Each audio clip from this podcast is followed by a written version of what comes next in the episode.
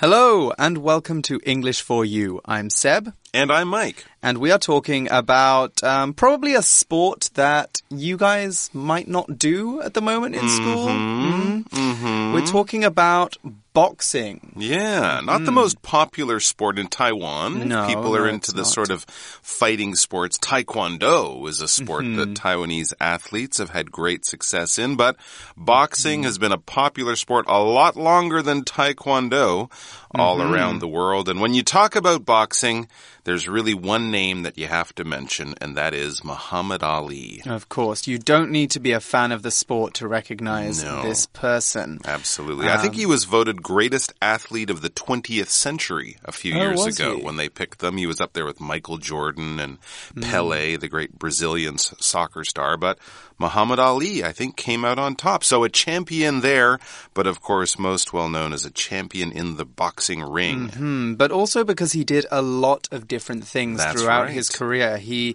was a very influential person. And today we're going to be looking at his life, not just as a boxer, but as an activist.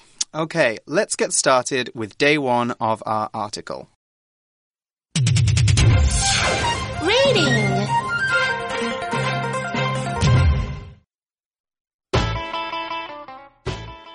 The Greatest The Story of Muhammad Ali. The words float like a butterfly, sting like a bee bring one name to mind Muhammad Ali. This man gave boxing some of its best moments. However, Ali's life story shows he was much more than just a boxer. Muhammad Ali was born Cassius Clay Jr. in 1942. When he was 12, his bike was stolen Clay angrily told police officer Joe Martin that he wanted to beat up the thief. Martin guided Clay to take up boxing and started training him. After just six years, Clay had already won several boxing titles. He went on to win a gold medal in the 1960 Olympics. Clay became known for his speed in the ring and for boasting before matches. Before an important fight against boxing champion Sonny Liston, Clay teased him by saying he'd knock him out.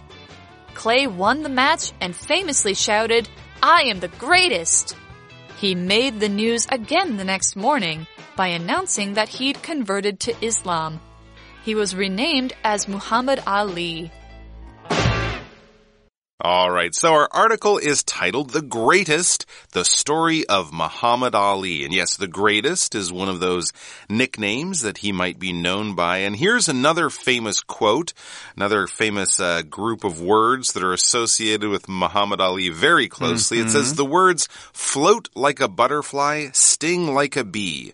Bring one name to mind, Muhammad Ali. Hey, it even rhymes. It Float does. like a butterfly, sting like a bee, brings to mind Muhammad Ali. And yes, that was a quote. I think that he said it. I'm not sure if it was in a newspaper or if he said it himself. He was famous for coming up with great lines, great words, great sentences. Some people call him the Mm-hmm. first rapper, in fact, because Oh, he would he would come up with these great lines and uh, newspaper writers loved them because they'd write it down and it was very, you know, he was very quotable, as we would say. And yeah, float like a butterfly, sting like a bee. That's how he described himself or was described. To float, this verb basically means to kind of hover, to hang in the air, the way a, a balloon might float, the way a hmm. cloud might float in the sky. A, a butterfly, of course, sort of floats, right? It doesn't fly as much as a bird mm-hmm. does, moving quickly in one direction. It kind of just hangs there in the air. Maybe like a hummingbird, you might also say float. And of course, we also use this for things that are sitting on the surface of the water. A duck will mm-hmm. float on the water. A boat hopefully, will float on the water. Otherwise, it will sink. Otherwise, it? it has a serious problem, yes. But it's supposed to float on the water. Just kind of sit there resting, kind of hanging in the air, or sitting quietly on the surface of the water. For example, we could say, We lay on the grass watching the clouds float by. So this was Muhammad Ali Mm-hmm. describing himself. His feet were so quick he would kind of move effortlessly like a like a butterfly around the uh, the Mm-hmm. boxing ring, but Unlike a butterfly, he was powerful and possibly painful like a bee. So he could Mm-hmm. move very gracefully like a butterfly, but punch you very hard like a bee might. Yes, stings certainly hurt, don't Mm-hmm. And it says this man gave boxing some of its best moments. Yeah, absolutely. If we're talking about Muhammad Ali, we're talking about the sport of boxing. What is boxing? It's one of the fighting sports. It's a sport where two uh, contestants, two fighters, we would probably call them, punch each other. They hit each other with their hands inside large padded gloves. So they don't kick. You don't use your elbows or any other part of your body except your hands. They stand a few feet apart from each other and punch with their fists mm-hmm. at the body and the head. And very few people, in fact, probably no one was better at it than Muhammad Ali. As it says, this man gave boxing some of its best moments. The sport is boxing. If you do it, you box. All right. And if you are a person who boxes in the sport of boxing, In the boxing ring. you're a boxer, mm-hmm. right? But sometimes they also call them fighters, right? The fighters have mm-hmm. entered the ring. The boxers have entered the ring. They're about to start boxing. Mm-hmm. And I suppose we could call boxing a type of martial art, couldn't we? Yeah, I Martial think so. art. Like karate or kung fu or exactly, something. Exactly, all Yeah. of those fighting sports. Yeah. However, Muhammad Ali wasn't just a boxer. That's what we get from our next sentence. However, Ali's life story shows he was much more than just a boxer.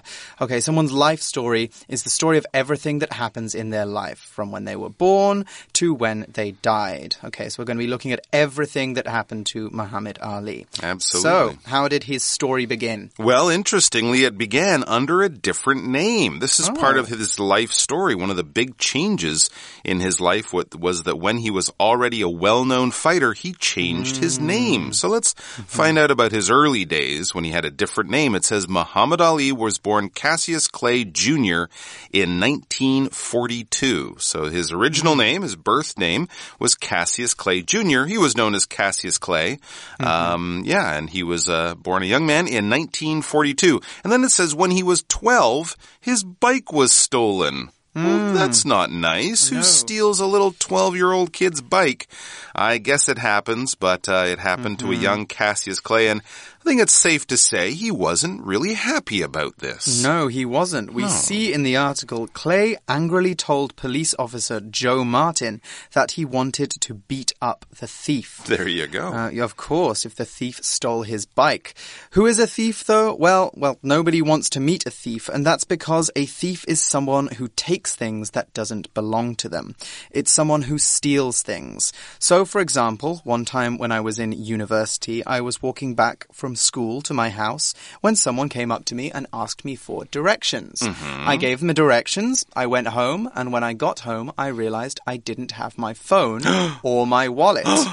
The person was a thief and they had taken my phone and my wallet while I was talking to them.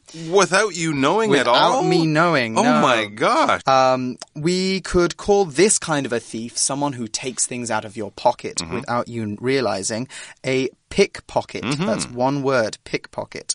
Someone who takes things out of your pocket. Let's look at an example sentence for thief now. A thief broke into my dad's car and stole his smartphone and briefcase. And so this police officer was listening to this angry young Cassius Clay saying, I want to beat up that guy who stole my bike. Mm-hmm. And Martin thought, with the police officer, Joe Martin, thought, well, maybe that's not the best thing to do with your time and energy. So Martin guided Clay to take up boxing and started training him. He kind of thought, well, take that energy and focus on a good sport like boxing. Then you can mm-hmm. punch a bag instead of a thief and, you know, get your, get your anger out that way. Keep you out of trouble. Keep you out of of mm-hmm. trouble, work your muscles, and who knows, maybe you'll be good at it too. If mm-hmm. someone guides you the way this police officer guided young Cassius Clay, they're basically showing the way. They're leading you. They're kind of maybe hmm. possibly actually taking you by the hand and bringing you to a place or mm-hmm. showing you how to get to that place or acting in some kind of leadership or leader role, right? Parents guide their kids, teachers guide their Or students. tour guides. Or tour mm-hmm. guides guide people. You can do it in a real way, like tell someone how to mm-hmm. go somewhere, or you can also do it by like setting an example or giving someone some good suggestions that are leading them to a solution to their problem. Whatever it is, where you're kind of leading someone to a place. For example, in a real way, the waiter guided us to our table. Please follow me. Mm-hmm. And to take up something, I should just mention this. To mm-hmm. take up something is to basically begin doing something, to start something. If you're doing a new hobby or a mm-hmm. pastime, oh, I've decided to take up the piano. I've decided to take up painting or something like that. It's an activity that you haven't done and you've decided to give it a try. Mm-hmm. And just as we take something up, we can also give it up when Right. we don't want to do it anymore. Mm, I gave up violin after my mm-hmm. neighbors started to complain about the noise. Mm. And so there you go. Cassius Clay was guided to the boxing gym. The uh, the police officer decided to train him to kind of, you know, work with him as a young athlete and success. It says after just 6 years, Clay had already won several boxing titles. So he was a hmm. natural, you might say. By the time he was 18, he was probably the city champion or the state champion or something like that. He was really quite good at this. He was very talented, and we hmm. see just how talented he was. He went on to win a gold medal in the 1960 Olympics. Wow, that's quite an achievement. He mm-hmm. went on to win a gold medal. Let's first look at this phrase go on or went on. We use this phrase uh, so we go on to do something. We use this phrase to talk about what we did next in life. And normally when it, we use this when it's a very good thing. So, for example, as i um, though Jonathan failed to get into college, he went on to make lots of money as a successful business person. One thing happened, and then Jonathan went on to do something very, very positive. But Clay did something much better. He won a gold medal. Now, a medal is a kind of prize you get when you do very well in a race or competition. It's kind of like a big necklace with a big ribbon and a large penny shaped uh, metal thing that goes around your neck. So it kind of looks a bit like a necklace. We give out medals to people when they win races or competitions. Uh, if you come first, then you will get a gold medal, so a gold colored medal. You'll get a silver medal if you come second, and you'll receive a bronze medal if you come third place. Okay, so in addition to medals, we can also win trophies as well. We don't give out trophies in the Olympics, but if you win some other sporting competitions, you might get a trophy. These are big cup-shaped prizes, which could also be gold or silver or bronze or some other color, um, that you also get for coming first, second, third in a competition. Let's look at an example sentence for medal now. The firefighter won a medal for saving five people from the fire. I think that probably deserves a medal It of some kind. doesn't it? Mm-hmm. Yeah, there you go. So he won a gold medal at the 1960 Olympics in Rome. He was already quite well known at that time. And then it says Clay became known for his speed in the ring and for boasting before matches. Ah, yes, he was Mm. well known for his boasts before matches. We mentioned this is what newspaper writers back in those days loved about him. He would always come up with a great quote. Um, like he said for one competition against a boxer, Sonny Liston, he's too ugly to be world champ. The world champ should be pretty like me. That was Oh, a, a wow. good comment and It probably made Sonny Liston comment. not too happy about that. So when you boast, you sort of speak very proudly about Mm-hmm. yourself. You talk about how great you are, how wonderful you are. If you're a world champion of boxing, you can probably do that and it's okay because, you know, you're the world champion. If you're an average normal person, eh, well, be a little bit careful about boasting too much Hmm. because people might think you just have a big head. But hey, if you're the world champ, you can have a big head. And yes, he was known for his speed. That's not necessarily with his feet, that's with his hands. His fists were very fast. He would punch you in the nose and you wouldn't even know what had happened. Yes, he could punch you very, very quickly. So the article continues Before an important fight against boxing champion Sonny Liston, Clay teased him by saying he'd knock him out. Okay, mm-hmm. so he wasn't just making fun of Sonny Liston's looks, it seems. No, he was also teasing them. And now, when we tease someone, we slightly annoy them, normally in a light-hearted way. Mm-hmm. So, you might remember teasing your brothers and sisters when you were little. You know, you might have come in and made noise when they were trying to do their homework. You might have poked them a little bit with your fingers. You, that kind of thing. Just little annoying things that just kind of get them very frustrated. And importantly, you have a bit of fun doing it. Mm-hmm. So your parents might have told you, don't tease your brother or don't tease your sister. People can be very annoying, so we have lots of different words to talk about annoying people in English. Mm-hmm. If you pester someone, you can annoy them by repeating the same information or saying something to them over and over again about a particular subject. As in, Mum kept pestering me to clean my room, and eventually I did it. The verb to bug also has the same meaning. Let's look at an example sentence for tease now. Jeff and his brother are very close, but they also tease each other all the time. And we also had the word champion, didn't we? That's right. Yeah, mm-hmm. we've talked about Muhammad Ali being a champion boxer. If you're the champion at something, you're basically the best. Hmm. Maybe the best in the world, in which case you would be the world champion. Of course. But you could also just be the school champion or, you know, the champion among your friends or whatever. But it mm-hmm. basically means there's been a game, a contest, something like that.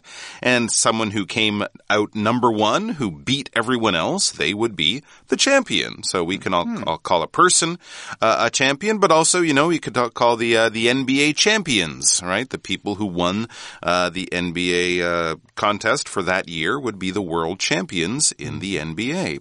And Muhammad Ali definitely was the world champion by beating Sonny Liston, who I believe was the champion at that time. He was quite young, uh, Cassius Clay, I should say, as he was known then. And so it was quite a surprise, but he won the match, as it says in our next sentence. Clay won the match. He beat Sonny Liston in the fight.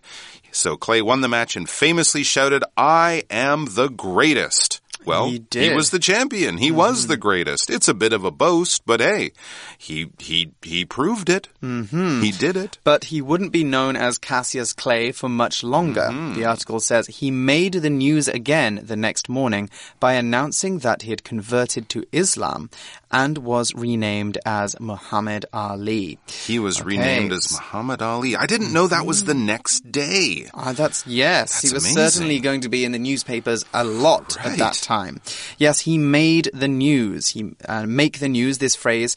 When we make the news, we do something so important that it gets mentioned in newspapers. So, for example, when Tsai Ing-wen became the first female president, she made the news. Mm-hmm. We could also say that she made the headlines.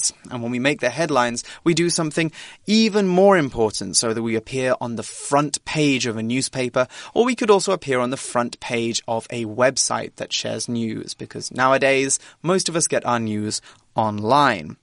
Okay, so he made the news by becoming world champion and by also by converting to Islam, which was probably not very common uh, for American celebrities at the time. It still isn't now.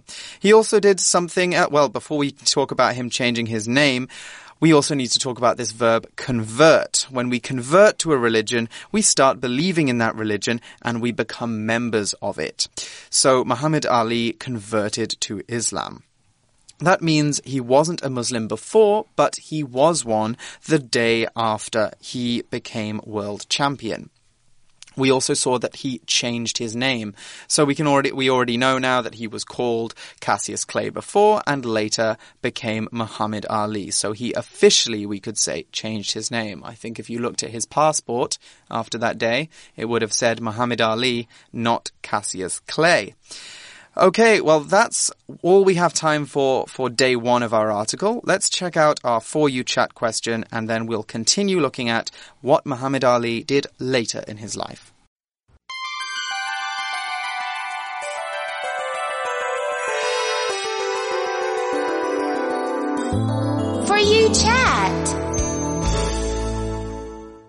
All right. So, as we learned in our story, Cassius Clay Jr., he actually started boxing, this sport that mm-hmm. made him world famous and very wealthy and all that other good stuff. But he actually started it after something bad had happened. Remember, his bike was stolen. Mm-hmm. He was so angry he was going to find the guy who stole it and punch him. And a police officer heard him saying things like that and said, well, why don't you just try boxing? Why don't you, you know, mm. take your energy out in the boxing gym instead of trying to find people to beat them up. So this is a good thing that happened after a negative or a bad life experience. Losing his bike or having it stolen led to him discovering boxing, which made him world mm-hmm. famous. So here's our question. Has something good ever happened to you because of a bad experience? Ooh, well, I do have another theft story. Hmm. Oh, really? that I could share. Oh my gosh, Yes. you're such a victim. Or wait, did you steal there or were you the thief? No, I have always been the victim. Okay, you're always the, thief. victim. So the first time it was your cell phone and, and your wallet. Yes. Okay, what what what were you what were you ripped off um This, the- the from fir- this time around. Yeah, well, what was this- stolen from you this other time? This happened to me when I was quite young. I was about nine years old, and Oh, we were wow. on vacation Okay. in Spain. And we went to a museum. Mm-hmm. And while we were in a museum, the museum. Yeah. some robbers came and they broke the windows of our car and No. stole everything inside. You're kidding me. I know. And Oh my so, worst of all for me was they stole my Game Boy Color. So I was very upset to lose my Game Boy Color. I'm but sure. something good did happen to me Yeah? shortly after. I you got found the thieves and got it back. no, but I did get a Game Boy Advance, the Ooh. newer Game Boy. Um, so this isn't so much a story of personal growth. I did not become a world champion,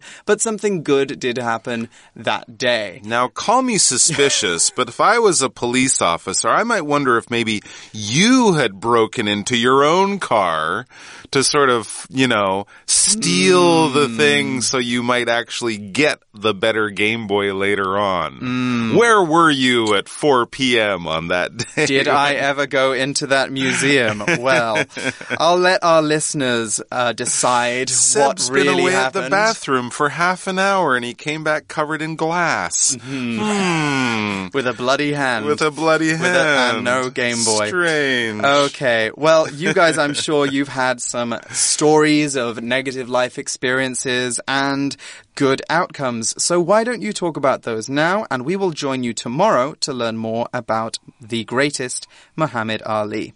For English for You, I'm Seb, And I'm Mike. and we'll see you tomorrow. Bye bye. Take care. The Greatest The Story of Muhammad Ali. The words float like a butterfly, sting like a bee bring one name to mind Muhammad Ali. This man gave boxing some of its best moments. However, Ali's life story shows he was much more than just a boxer. Muhammad Ali was born Cassius Clay Jr. in 1942. When he was 12, his bike was stolen. Clay angrily told police officer Joe Martin that he wanted to beat up the thief. Martin guided Clay to take up boxing and started training him. After just six years, Clay had already won several boxing titles. He went on to win a gold medal in the 1960 Olympics. Clay became known for his speed in the ring and for boasting before matches. Before an important fight against boxing champion Sonny Liston, Clay teased him by saying he'd knock him out. Clay won the match and famously shouted, I am the greatest! He made the news again the next morning by announcing that he'd converted to Islam. He was renamed as Muhammad Ali. Vocabulary Review